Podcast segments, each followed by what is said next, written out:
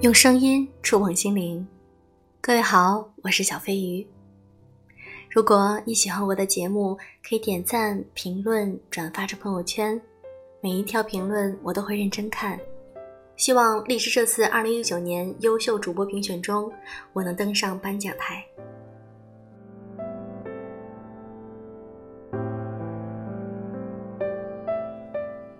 现在有很多女性结了婚、生了孩子后，因为夫妻关系不和，可能会选择离婚，但这是很有勇气的一种行为。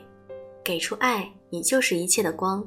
今天我们来分享一篇文章，她当了单亲妈妈。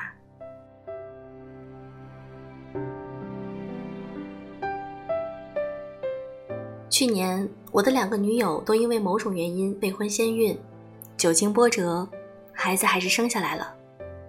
见到柔软婴儿的那一刻，一切情感业障烟消云散，从此只剩下为母则刚。更别提日益增高的离婚率。无数女性决定结束一段半死不活的婚姻，大多数选择带孩子，或者是留下孩子先行离开。在动物世界，母亲单独抚养幼崽的情况极其普遍，公狮子完成交配以后，基本处于不闻不问的状态。而象群则是母系社会，由母象照顾了陆陆续续出生的小象。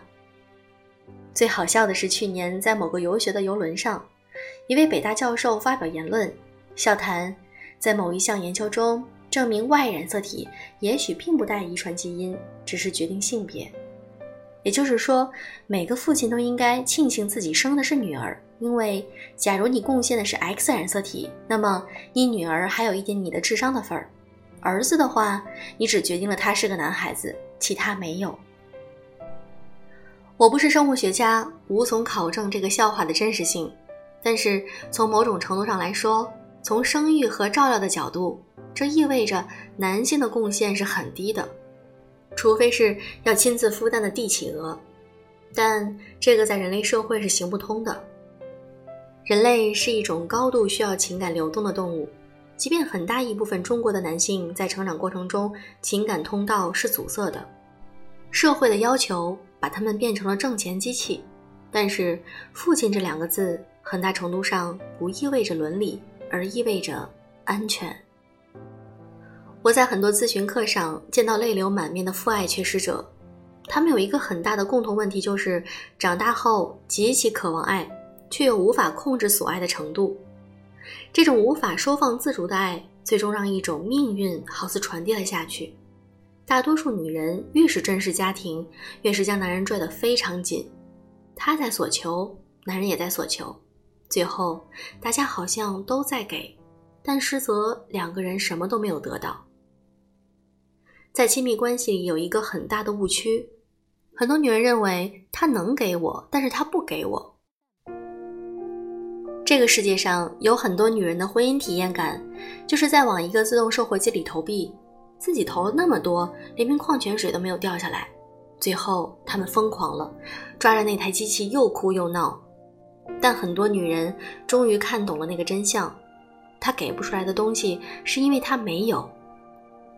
这个世界上人人都想会做到最好，假如他能够给你安全感，他一定会的，可是没有。你就是要不到，你只能把那份期待自我满足。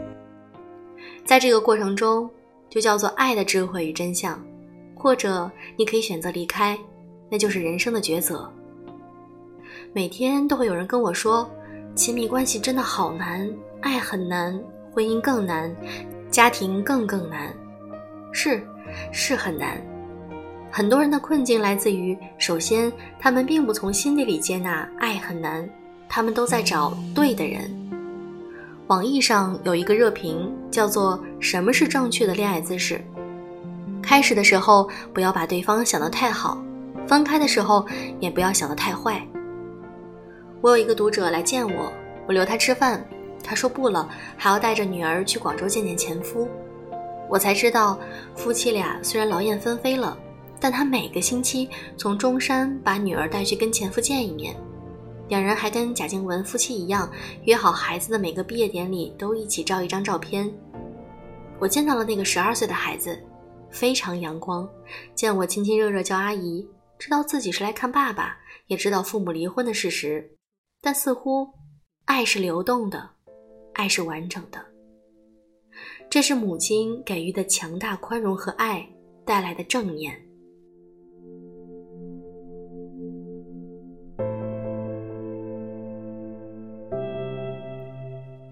回酒店的路上，单身老闺蜜同我笑谈。如今大家都是有前夫的人了，我哈哈大笑。站在熙熙攘攘街头，我听到他那句“都是有前夫的人了”，好似细数人生往事，觉得活着真好。爱也是生动的，曾经有过悲苦，也是生动的。虽然很累，虽然奔波，虽然觉得迷茫，但每个女人活着活着，都带着自己的一大包回忆和故事往前走着。岁月给的礼物偶尔沉重，但终于把你沉甸甸的往下拽着。每天睁眼都觉得自己的沉淀更深厚。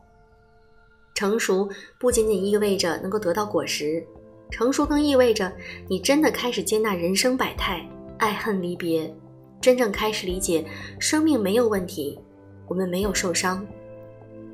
给出爱，你就是一切的光。